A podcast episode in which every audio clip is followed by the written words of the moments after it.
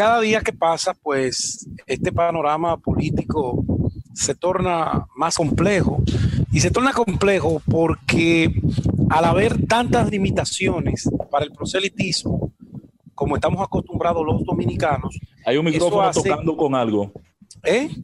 Hay un micrófono tocando con algo. Eh, no es el mío porque yo tengo el micrófono acá. Y el mío tampoco. No sé. Eh, no sé. Bueno, entonces, ese, esas limitaciones para el proselitismo, para hacer actividades de masa, para mostrar músculos, prácticamente va a quedar fuera del escenario de este proceso electoral, porque con el tema de la pandemia, eh, tanto los políticos como la, la propia gente ha ido distanciándose, ha ido alejándose para respetar y para no enfermarse, porque nadie es pendejo, nadie va a ir a que lo convoquen de que una reunión, que vamos a juramentar 10, 30, bueno, si hay riesgo para mí, por más que yo quiera el candidato, sabe que no voy a estar allí. Hay que ser muy fanático, muy comprometido y todos estamos comprometidos con alguna causa, pero nos estamos cuidando además de que las propias reglamentaciones que está poniendo la autoridad, uno tiene que ser responsable y adaptarse a ella. Eso hace que las pasiones se vayan desbordando, pero qué bueno que esas pasiones no se desbordan como se desbordaban en los años 80 y finales de los 90, en donde los muertos se podían contar y las morgues salían llenas de los procesos electorales y después esos muertos no lo pagaba nadie. Por lo menos ahora son acusaciones virtuales eh, la cual eh, hace que esto sea menos agresivo. Pero dentro del esquema actual hay de 6 de la mañana a 5 de la tarde, o a 4 más bien, porque a las 4 ya hay que ir recogiendo, los candidatos han tenido que tirarse a la calle del medio.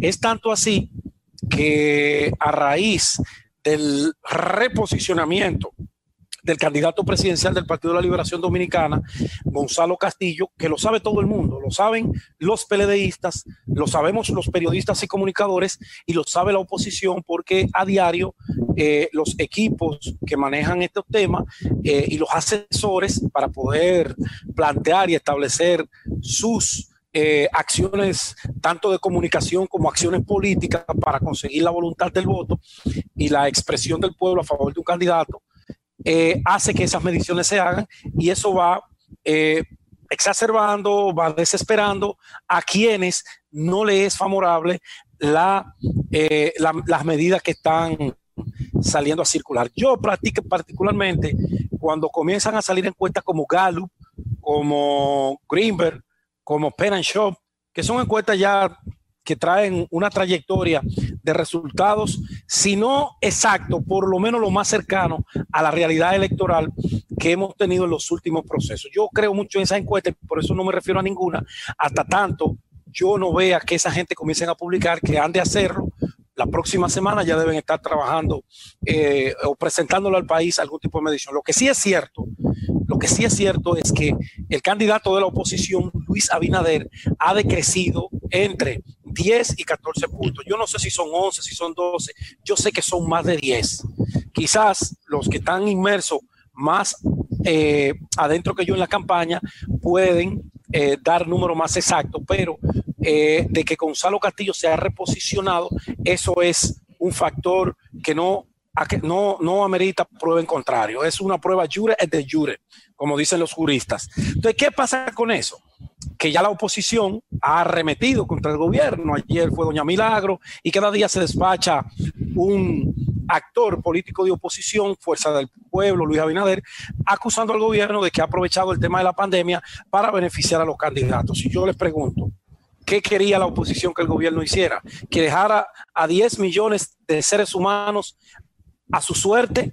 ¿Que no saliera a invertir los dineros que pagamos los dominicanos de impuestos que deben ser utilizados en obras de infraestructura, en buenos servicios hospitalarios, en escuelas y en todo lo que tiene que ver con el manejo de un país, no podía hacerlo, no puede darle de lado. Danilo Medina tiene un compromiso sagrado hasta el 16 de agosto cuando él entregue la presidencia de la República o se la va a entregar a Gonzalo Castillo o se la va a entregar a Leonel Fernández o se la va a entregar a Luis Abinader ellos tres son unos más que otros los que están en el tren de ocupar esa, ese solio presidencial. Entonces, yo entiendo eh, la desesperación, yo entiendo que el rol de la oposición no es aplaudir, no es valorar, pero también creo que hay un pueblo muy vigilante. Hay un pueblo que cada vez que la oposición sale y le niega al gobierno, como por ejemplo ahora esos debates que se produjeron hoy en la Cámara de Diputados, donde Pacheco, como vocero de los diputados del PRM, los voceros de Leonel Fernández, salieron a decir que no van a apoyar más de 10 días porque eh, no van a permitir que el gobierno se siga burlando de ellos y del país y que siga utilizando las plataformas del gobierno, los dineros del gobierno para, eh, como un mediante de supuestamente, según dicen ellos, eh, la lucha contra el COVID-19 y la no propagación de este sea utilizada en beneficio de Margarita Cedeño y de Gonzalo Castillo. Bueno, esa es la oposición. Ahora, la oposición no puede ser bruta. La oposición tiene que ser inteligente. Fíjense que Luis Abinader, en principio de esto, duró tres a cuatro semanas guardado en su casa. El niño rico no podía salir a la calle a contagiarse del COVID-19 porque el niño rico tiene todos sus problemas resueltos. Eso de la presidencia de la República, desde mi punto de vista, Khalil y los seguidores de Luis podrán decir todo lo contrario y yo les respeto, porque es su derecho. Ahora, para mí, el deseo que tiene Luis de llegar a la presidencia no es más que cumplir un sueño de un niño rico que lo ha tenido todo y le falta ese juguete le falta ese juguete que se llama presidencia de la República y como yo tengo mucho cuarto, como yo formé un partido y lo construí a imagen y semejanza mío, yo voy para allá. Pero yo, yo, y vuelvo y digo, Pedro Jiménez, espero no estar equivocado.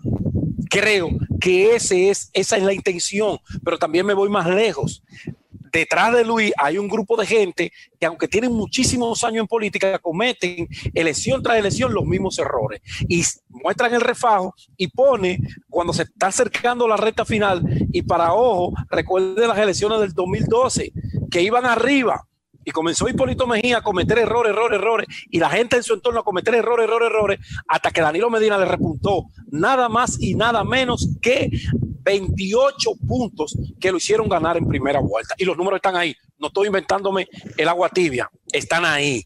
Ahora bien, sigan haciendo lo que ustedes entienden. Ahora, lo que nosotros como dominicanos no vamos a permitir es que salgamos a la calle, que se abra el tema de la lucha contra el coronavirus, que nos infectemos y se muera la mitad de la población, porque nuestros señores PRMistas entienden que las elecciones fueron ayer y ya ellos la ganaron. No, no la han ganado no la han ganado y al parecer las cosas, a las cosas, como que están cogiendo un rumbo diferente y cada día los aleja más de ese propósito. Mi llamado, vamos a probar esa, esa nueva extensión, 17 días, 25 días. El gobierno es muy inteligente. Yo no creo que Danilo Medina se va a arriesgar a politizar esto. No lo ha hecho hasta ahora. Lo que pasa es que si yo acciono, positivamente en medio de un proceso electoral y sin él incluido, hay un retorno. ¿En qué? En buena voluntad. Hay un retorno en qué? En que la gente está meditando, la gente está repensando lo que tenía hace dos meses y está evaluando que le vendieron una imagen de un gobierno que durante siete años y siete meses que lleva, siete no, ocho meses que lleva en el poder, ha transformado a la República Dominicana en todos los ámbitos. Es cuanto. Pedro, tengo una preguntita para ti, hermano querido. Tú dices que no quieres, no quieres equivocarte, pero es una opinión la que da. Sin embargo, lo que opina, sí, claro, claro. lo que opina y sale en el periódico hoy, la última encuesta del Centro Económico del Cibao, que le da que un 60% de la población cree que gana Luis y que Gonzalo tendría un 32.3. Lo propio lo del Fernández un 7.1, pero bueno, no voy a entrar en esa parte. En ninguno de esos números creo. Hay una pregunta que te quiero hacer. Y menos en el centro de Cibao, que, que, quien hace esa encuesta es el asesor el proceso municipal. Ahora bien, la pregunta es la siguiente. Vamos a ver. Este proceso electoral que viene también se van a elegir no solamente presidente y vicepresidente de la República. Así es. También van diputados y senadores. Tú eres un dirigente del Partido de la Liberación Dominicana y a ti, y te lo digo con sinceridad, a ti, al igual que han dejado a Gonzalo solo porque hay una crisis de identidad con esa candidatura que no conecta con el PLD, pues yo tampoco te he visto a ti integrado con el candidato a senador del Distrito Nacional del PLD. ¿Y el PLD tiene candidato a senador en el distrito? Claro que sí. Ah, eh, este joven, sí. Eh, eh, ¿Cómo es que se llama? Bueno, ese. No sé, yo no sabía que tenía. Pero tú, eres dirigente incluso de la demarcación electoral número 2 aquí en el Distrito Nacional. Claro, ¿Y ¿por qué tú no estás integrado y activé en un 800% a favor de Domingo Contreras, era mi compromiso, y voy a, accionar a favor de algún diputado de estos que son todos malos agradecidos. Los he ayudado casi a todos, casi a todos, casi a todos, y molestan cuando quieren el voto. ¿Por qué no te veo identificado con el candidato a senador? ¿No te sientes representado en él? No, vuelvo y te repito, no sabía que había candidato a senador. Ahora yo tengo un candidato a senador que está, ¿sabe dónde? en Elías Piña. señores. En Elías Piña, yo tengo un candidato a senador que se llama Iván Lorenzo. Es la desconexión. Es mi hermano Iván Lorenzo. Aris Iván Lorenzo, hermano mío también, pero es la desconexión que hay en el PLD en cuanto a sus candidaturas a senador y la presidencia, que no representan el PLD. de cabeza y estoy, déjame dar descalabro. Y estoy armando un movimiento con un equipo peso pesado que sale la semana que viene, apoyo total a Gonzalo Castillo. Yo soy de la cabeza de ese movimiento.